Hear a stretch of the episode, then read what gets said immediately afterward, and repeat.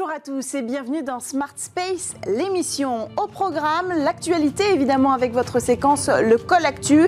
Et on commencera avec euh, Ariane 6 dont la date de lancement a été enfin dévoilée. Elle n'est pas prévue avant le dernier trimestre 2023. Et puis côté euh, bonne nouvelle, c'est une mission réussie pour le Crew 4. Samantha Cristoforetti, l'astronaute européenne, est rentrée sur Terre le 14 octobre euh, dernier et en pleine forme. Baissé de rideau pour le télescope d'Arecibo qui ne sera pas reconstruit après euh, cet effondrement assez spectaculaire en 2020.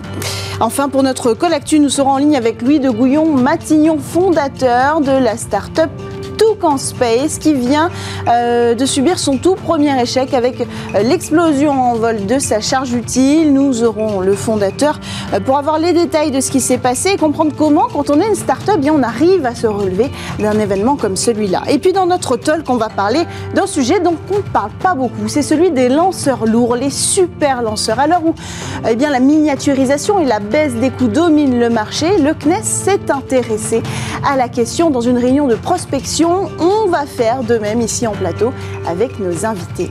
Voilà pour le programme, on démarre avec l'actualité sur Smart Space.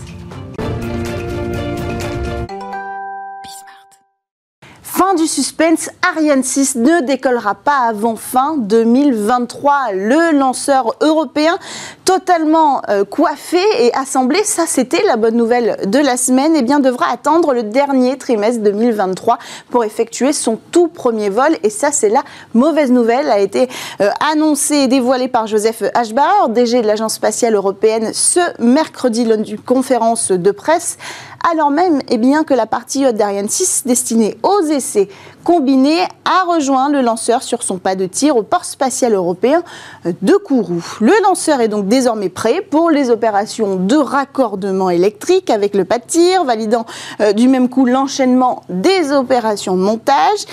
Fin du suspense donc pour la date de lancement, mais il reste quand même une question. Alors qu'Ariane 5 euh, doit effectuer son tout dernier vol au plus tard au deuxième euh, trimestre 2023 et qu'Ariane 6 est repoussée à la fin de l'année, eh bien, euh, quel lanceur va pouvoir répondre aux besoins des opérateurs? On n'a pas tout à fait la réponse pour le moment, surtout que le backup russe Soyuz n'est plus envisageable aujourd'hui. C'est en risque de voir les opérateurs opérateurs européens se tourner davantage vers le marché américain. Autre actualité, retour réussi pour l'astronaute européenne Samantha Cristoforetti. La mission Crew 4, ou Minerva pour le nom de la mission euh, du côté européen, s'est terminée dans la nuit du 14 au 15 octobre avec 170 jours passés dans l'espace. La capsule Crew Dragon Freedom qui avait euh, embarqué les quatre astronautes en avril dernier s'est détachée de la station spatiale internationale le 14 octobre à 16h précisément, 16h05 pour amérir 4h50 euh, plus tard au large de la Floride freinée par ces quatre parachute. Alors Samantha Cristoforetti, tout comme ses trois compagnons de voyage américains, était visiblement en pleine forme, un large euh, sourire au visage après la récupération en mer de la capsule euh, Freedom. Comme tous les astronautes européens, eh la prochaine étape après un séjour à bord de l'ISS, euh, c'est de rejoindre ses quartiers au sein du laboratoire de recherche en viable au centre aérospatial allemand. Elle va pouvoir se réadapter à la pesanteur terrestre évidemment durant quelques semaines sous l'œil des équipes médicales du Centre européen des astronautes. Autre actualité, le radiotélescope Arecibo n'écoutera plus malheureusement l'univers. La nouvelle est tombée le 13 octobre dernier, le deuxième plus grand radio télescope au monde ne sera pas reconstruit. En 2020, on s'en rappelle, le radiotélescope avec son antenne de 305 mètres de large, hein, c'était euh, totalement effondré sur lui-même. Plusieurs raisons en code, notamment un problème d'entretien, mais aussi le poids hein, de la structure assez impressionnant. 900 kilos d'instruments suspendus sur cette euh, plateforme. Alors depuis, de nombreux scientifiques espéraient que le National euh, Science Foundation finirait par euh, construire de nouveau ce télescope pour qu'il soit utilisable à 100%, mais la NSF a décidé que le chantier de réparation était trop difficile et trop Alors actuellement, il y a toujours des recherches scientifiques hein, euh, sur le site avec un laser au potassium qui étudie la température des couches dans l'atmosphère terrestre ou encore d'autres projets euh, de recherche comme euh, ceux menés par le renommé professeur Abel Mendes sur les étoiles naines rouges et l'habitabilité des planètes qui les entourent. Dernière information à vous délivrer aujourd'hui, cet échec pour la start-up Toucan Space. La société qui envoie des objets dans l'espace ou dans la station spatiale internationale pour un service commercial avait choisi un lanceur finlandais pour honorer euh, ses commandes. Mais voilà, le lanceur finnois a explosé en vol quelques secondes après son décollage. Un risque fréquent dans le secteur spatial, on le sait, mais qui n'a pas forcément les mêmes conséquences pour une start-up que pour une grande entreprise. Alors nous avons justement en, lui, en ligne euh, Louis de Gouillon-Matignon, fondateur de la société Toucan Space, qui envoie donc, on le rappelle, les cartes postales et les objets de votre choix pour qu'ils voyagent dans l'espace et que vous pouviez ensuite euh, euh, les récupérer ou les offrir. C'est l'heure du col actu. Louis de Gouillon, vous êtes en ligne avec nous. Parlez-nous de cette entreprise finase que nous avez, vous aviez choisie et de ce malheureux accident. Merci beaucoup, Cécilia. Je suis très heureux d'être avec vous. Oui, c'est vrai que c'est un moment un peu difficile pour la société Toucan Space, puisque nous étions à notre sixième vol spatial. Nous avons déjà réalisé cinq vols vers l'ISS, à chaque fois avec des lanceurs américains qui sont des lanceurs connus, SpaceX ou Antares et d'autres sociétés qui ensuite acheminent depuis le lanceur jusqu'à l'ISS. Là, nous étions un petit peu surpris puisque pour notre sixième vol, nous avons fait appel à une société moins connue, une société britannique qui lance depuis l'Islande. Il s'avérait que ce vol était son premier lancement un peu sérieux puisque le lanceur était un lanceur de quelques mètres de haut, de quelques euh, dizaines de centimètres de large. L'objectif était d'atteindre une altitude de 150 km depuis l'Islande. Malheureusement, quelques secondes après le décollage de la fusée, la fusée s'est abîmée dans la mer de Norvège, a explosé à une altitude d'une cinquantaine ou une centaine de mètres. Et c'est vrai que pour Toucan Space, c'est une perte difficile puisque nous avions à bord de cette fusée différents objets qui appartenaient à des particuliers et qui voilà avaient espéré que cette mission euh, se passe nominalement. Hmm. Donc sur le plan du droit, nous sommes protégés puisque le droit de l'espace encore pour certaines opérations de lancement garantit certaines clauses de, non-responsabilité et de protection lorsqu'il y a des actifs qui sont envoyés dans l'espace et qui sont des actifs de haute valeur. En général, on se dédouane auprès de nos clients de telle manière à ce que s'il y a un risque, nous ne soyons pas attaqués. Mais c'est vrai que d'un point de vue de la crédibilité de l'entreprise et d'un point de vue des opérations spatiales en général, c'est un coup dur. Hmm. Nous espérons que les prochains lancements qui auront lieu dans, dans, d'ici quelques semaines depuis Spaceport America, et puis il y aura ensuite notre huitième lancement qui aura lieu euh, depuis euh, les États-Unis pour partir vers l'ISS à bord d'une fusée SpaceX, se passeront mieux. Alors vous l'avez dit, hein, vous m'avez corrigé finalement, parce que ce n'est pas une société finlandaise du tout, c'est une société britannique euh, qui, qui lançait en Islande. quel est le nom de cette société? Pourquoi vous l'aviez pourquoi vous n'étiez plus tourné vers des lanceurs américains? Alors la, la société s'appelle Skylark, c'est une société qui euh, existe depuis quelques années et qui, comme vous le savez très bien, se positionne sur euh, le marché dit des micro-lanceurs. C'est-à-dire l'objectif, c'est de fabriquer de petites fusées qui soient facilement utilisables et facilement déployables pour pouvoir avoir accès rapidement à l'orbite. Cette société offrait, comme beaucoup de sociétés dans le cadre de leur premier vol, des prix ultra attractifs.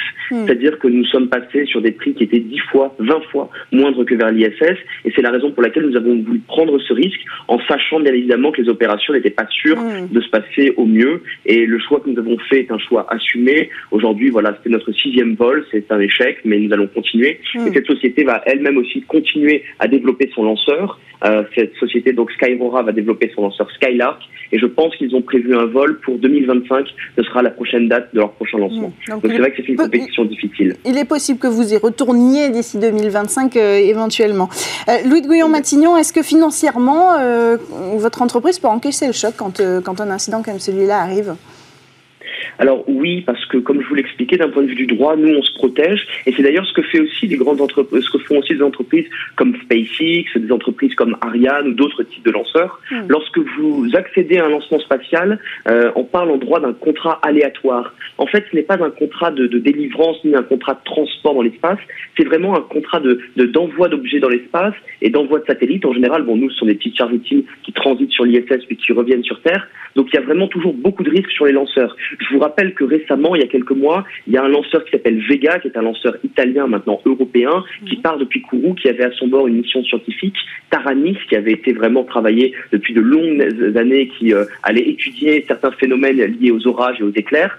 Cette mission a été un échec aussi puisque le lanceur Vega s'est abîmé dans le cadre de son vol. Il faut se rappeler que l'industrie aérospatiale est une mm. industrie difficile, il y a beaucoup de risques.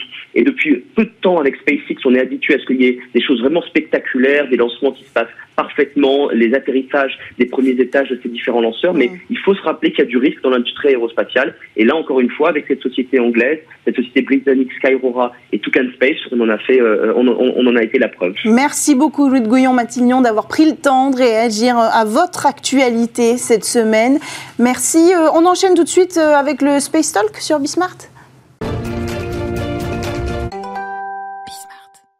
Alors que la course aux mini-lanceurs bat son plein dans toute l'Europe, un sujet émerge discrètement, celui des lanceurs lourds, des super lanceurs. On va voir euh, ensemble la différence. Quel avenir pour ces lanceurs capables euh, d'embarquer des centaines de tonnes de charges utiles dans un monde où les satellites ne pèsent plus que quelques kilos seulement?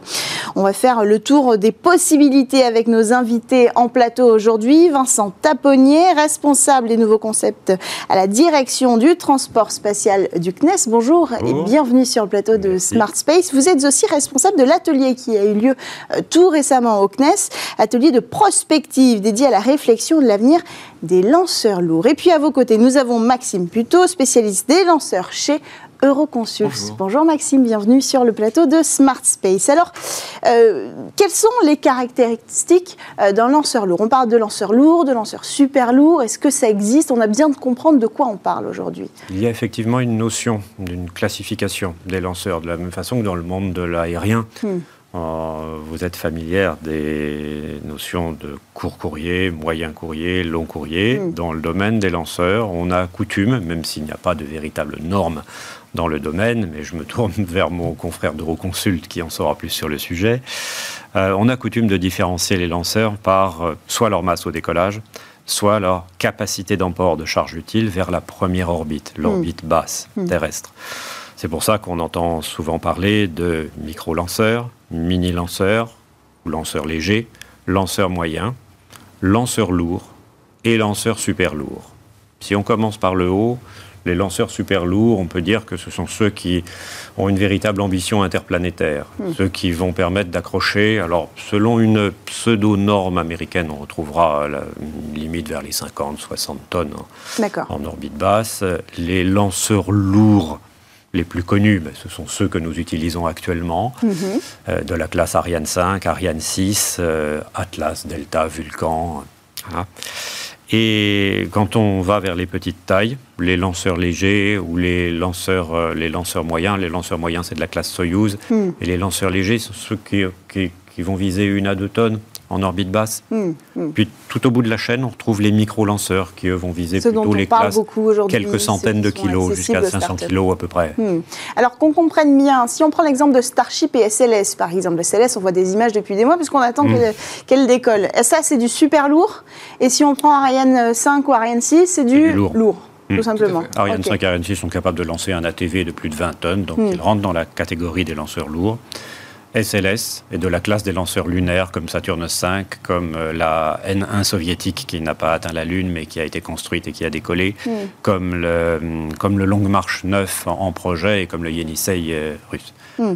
Alors, ce qui, ce, qui est, ce qui, est, assez étonnant, c'est qu'aujourd'hui, dans le secteur, on parle de mini-lanceurs tous les jours. Hmm. C'est-à-dire qu'on a euh, ces startups qui sont là, qui ont les moyens, parce que c'est plus accessible de construire évidemment un mini-lanceur.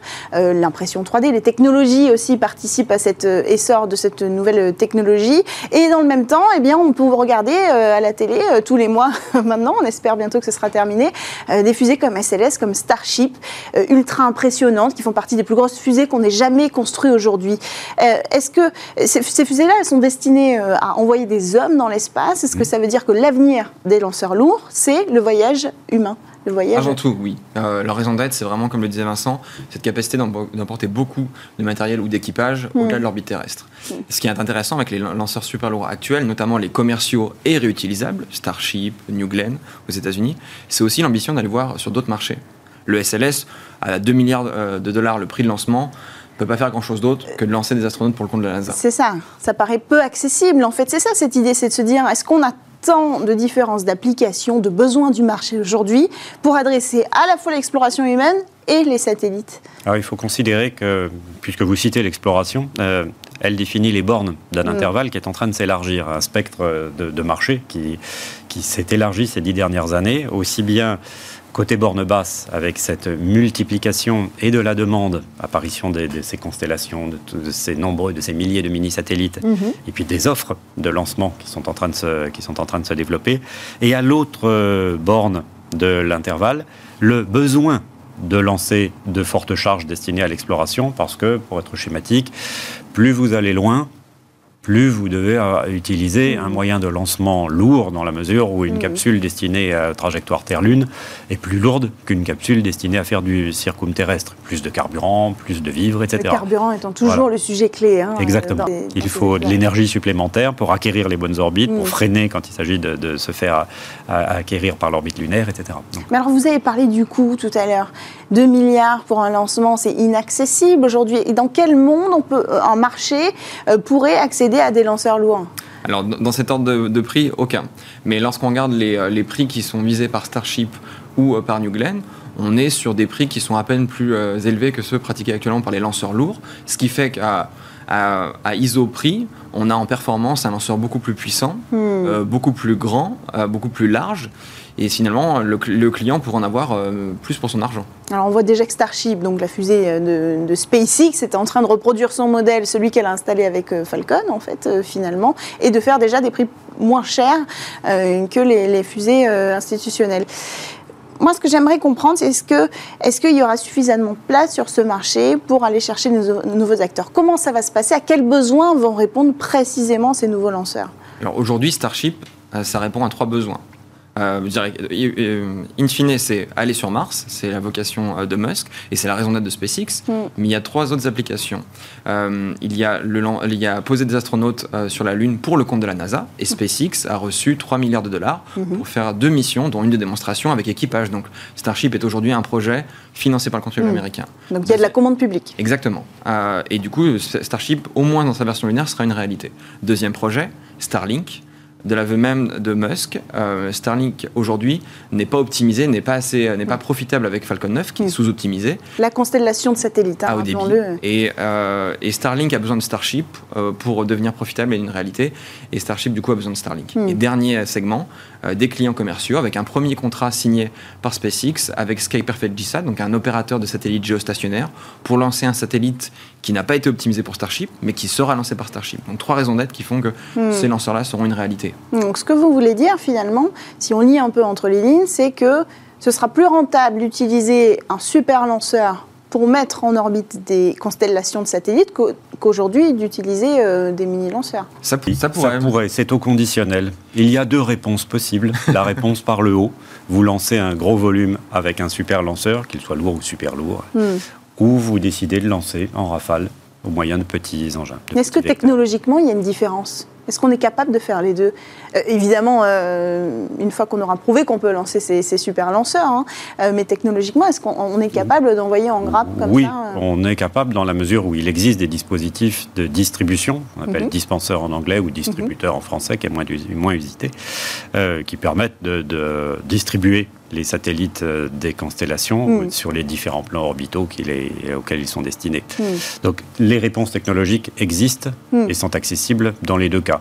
C'est le marché qui, in fine, décidera euh, quelle solution est la plus, est la plus abordable et la plus adaptée à la demande. Est-ce que c'est le marché ou est-ce que ce sont l'arrivée de ces lanceurs qui permettront au marché de se décider sur la meilleure euh, voie à prendre? Il faut bien comprendre qu'aujourd'hui, le design des satellites, il est conditionné par les lanceurs. Aucun constructeur satellite ou opérateur ne veut prendre le risque d'avoir un satellite qui n'est pas adapté à un lanceur. Hmm. Les super lanceurs changent l'ordre de grandeur. Euh, aujourd'hui, les plus gros lanceurs ont 5 mètres de diamètre. Avec les super lanceurs, on a 7, voire 9 mètres de diamètre, 100 hmm. tonnes d'orbite basse, un volume euh, qui n'a jamais été offert. La question est de savoir si ces gens-là vont s'adapter J'ai tendance à penser que le marché déteste les situations de monopole Hmm. et dans l'offre de lanceurs lourds actuelle a toujours supporté deux fournisseurs au moins. Hmm. Hmm. Donc la question de savoir si le marché va, si la demande va adapter, euh, adopter ces lanceurs-là, euh, je pense que oui, il y aura un effet d'aubaine. Euh, déjà, sur les pro- on imagine que les premiers contrats passés par Starship ou d'autres super lanceurs on- sont faits avec un prix fortement réduit et même Mm. une alternative de lancer sur des lanceurs existants, type Falcon 9. Hmm. La question est de savoir si ensuite on s'optimisera.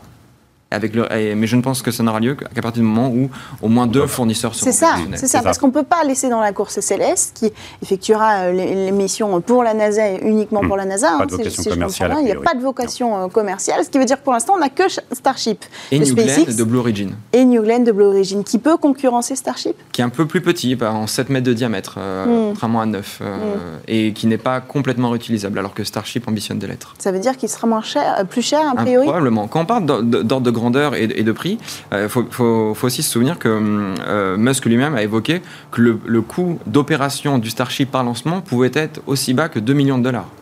2 millions de dollars, 2 milliards de dollars pour SLS.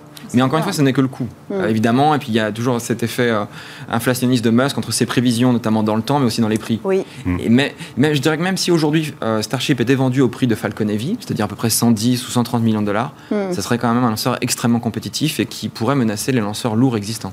Hmm. Alors, Octex, vous vous êtes posé la question, je l'ai dit en introduction, vous avez euh, vous-même organisé une réunion euh, de prospection pour étudier éventuellement l'avenir d'un lanceur lourd euh, euh, et l'intérêt d'un lanceur lourd. Euh, Quel était l'objectif de, de- de cette réunion précisément pour le CNES C'est quoi? C'est de se dire est-ce qu'il faut qu'on y aille? C'est d'é- d'étudier les possibilités tout simplement? Alors effectivement, nous avons rassemblé l'ensemble des acteurs euh, de la, de- du, du secteur Donc des, lanceurs, start-up. industriels, les grands et les petits, les Mhm. anciens et les nouveaux, euh, avec les startups, donc les opérateurs, l'Agence spatiale européenne, Ariane Espace, Euroconsult bien sûr. Mhm.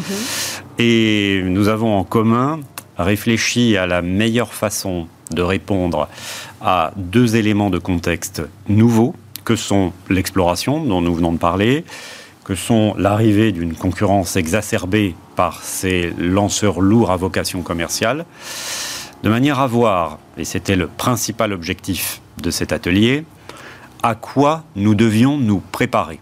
L'atelier n'avait pas pour vocation à décider, ni même sélectionner une voie d'évolution, mais à identifier les éventuelles briques technologiques que nous devrions, si jamais nous devions faire évoluer la capacité de nos moyens de lancement, développer ou maîtriser en amont, car il, euh, il est indéniable que certaines des technologies lanceurs relèvent des temps longs. Il s'agit notamment de, de- de la propulsion, hein, quand Mhm. il s'agit de- d'améliorer des moteurs, voire de changer de classe de, de, lanceurs. On doit franchir des steps technologiques qui Mhm. nécessitent de la recherche et de la technologie en amont. Donc la, la vraie question était à quoi doit-on se préparer en cas de scénario de croissance? Mhm. Et combien de temps ça mettrait Et combien de temps ça mettrait Parce que ça, se chiffre en années, hein, effectivement. exactement, Mm. c'est-à-dire que euh, euh, est-ce que c'est rentable pour la France, par exemple, de se lancer dans cette aventure-là Est-ce que c'est rentable pour l'Europe? Je crois que l'Europe aussi euh, a mené une réflexion euh, sur ce sujet. Maxime, vous pouvez nous en dire un mot? Alors, ça s'appelle euh, l'étude protéine, c'est ça? De l'ESA, oui, tout Ouais. à fait, qui vise aussi à réfléchir à un concept d'un lanceur de 100 tonnes, Mm. lancé euh, à haute cadence. Et c'est le, le but, son but, c'est de faire réfléchir les industriels à la Mm. faisabilité ou aux besoins. Co- Comme le dit Vincent, il y a une vraie question, c'est la finalité et, les, cas d'usage. Oui. Un lanceur super lourd, c'est euh, essentiellement ou avant tout pour le vol habité. Donc la question sous-jacente, c'est est-ce que l'Europe veut s'en- veut s'engager là-dedans? Alors que l'Europe va voter son budget euh, dans quelques semaines à la ministérielle et que pour l'instant, on parle surtout euh, de mettre l'argent pour le vol habité, mais peut-être que ces deux ambitions pourraient se rencontrer Elle pourrait. Elle Ouais. pourrait euh, Combien bien- ça représente financièrement de se lancer dans l'aventure d'un lanceur super lourd? Je dirais que ça, ça dépend du, du schéma contractuel. Si on prend le, le pire en termes de dépenses, on- je citerai le cas du SLS, qui est Mhm. un, un contrat on- qu'on appelle en plus, euh, plus cost. Euh, C'est-à-dire que tous les, les surcoûts sont couverts par la NASA, les Oui. surcoûts industriels et les retards. Mhm. On est sur un programme qui avoisine les euh, 20 à 25 milliards euh, de développement sans exploitation. sans exploitation Si on prend euh, le cas du développement de Starship, on est probablement sur 5-6 milliards euh, sur le lanceur euh, seul. Mhm. Encore une fois, avec un, des coûts qui sont aujourd'hui largement euh, supportés par un investisseur privé, euh, une société privée, ses investisseurs privés, Ouais. avec un petit peu d'argent du contribuable. Donc, La question est de savoir si on est prêt à mettre au pot là-dessus et aussi comment. Est-ce que les industriels aussi prennent une part de risque et, avec du cofinancement Oui, ça nous, fait, ça nous fait remettre en perspective la demande de budget. Cette année, c'est 18,7 mm. milliards en fourchette haute pour l'Agence spatiale européenne. Sachant que ce qui est décrit par Maxime, fort justement, constitue la borne haute des possibilités hmm. et qu'il existe, notre atelier et d'autres instances l'ont remis en évidence, un éventail de solutions hmm. permettant de prendre part dans une certaine mesure à déterminer, et le politique a son rôle à jouer là-dedans, euh, car une éventuelle participation à un vol habité relève également d'une décision, d'une décision politique. Euh, il existe un éventail de solutions qui ne passent pas toutes nécessairement par le lanceur super lourd de 3000 tonnes dédié à l'alunissage, mm. Mais qui repose sur des combinaisons de moyens existants fortement améliorés mm. par leur potentiel de croissance intrinsèque ou par des projets de lourdes modifications, mm. euh, voire par des améliorations de la, ou des innovations même dans le domaine de la stratégie d'injection. Hein, et vous n'êtes pas obligé d'aller directement d'un point à un autre. Vous pouvez, les, nouveaux entrants notamment apportent et nourrissent la réflexion dans ce domaine. Vous pouvez faire appel au refueling en orbite, une mhm. station-service mhm. orbitale qui vous permet de décoller à mi-plein et puis de refaire le plein en cours de parcours. qui permettrait de réduire les capacités euh, d'emport nécessaires. Pour ne pas avoir à construire une grosse fusée dédiée à chaque fois qu'on a un objectif. Parce que mm. si c'est 3000 tonnes pour la Lune, le jour où il faudra aller vers Mars, euh, qu'est-ce que ce sera? Mm. Il y a donc pour ce, pour, pour, nourrir ces ambitions, d'autres solutions. Mm. Et la dernière qui peut être évoquée est celle du train spatial, qui a déjà été étudié, vous lancez en plusieurs fois. Alors c'est là qu'on se rend compte qu'il s'agira surtout d'innovation technologique et c'est important de le rappeler. Est-ce qu'on est capable technologiquement d'aller jusque-là alors que, je le rappelle, bah voilà, on est obligé d'en parler, l'actualité le montre aussi, Ariane 6 qui a du retard et qu'on commence à attendre, ça pose la question sur notre capacité à agir vite technologiquement sur un un challenge, hein, puisqu'un lanceur lourd, c'est un challenge. Alors même s'il n'est pas question d'en fabriquer un aujourd'hui, est-ce qu'on est capable de le faire? Alors seul on avance plus vite, ensemble on avance plus loin. En Europe on a, décidé, euh, on a fait le choix d'aller d'avancer euh, ensemble, donc on met plus de temps. Mais et je dirais que depuis quelques années on a commencé à, préparer le futur de manière assez active et euh, des briques technologiques comme le moteur réutilisable Prometheus, mhm. bien moins cher et réutilisable, finalement nous donnent les moyens si un jour on a la volonté d'aller dans ce genre de solution. Pour compléter, des retards de développement ou de qualification ne signifient pas nécessairement, et c'est d'ailleurs le cas, hmm. ne signifient pas un défaut, ne sont pas associés à un défaut de maîtrise des technologies que par ailleurs nous maîtrisons. Hmm. L'ATV a démontré la capacité de l'Europe à maîtriser euh, l'accostage, le pilotage de modules.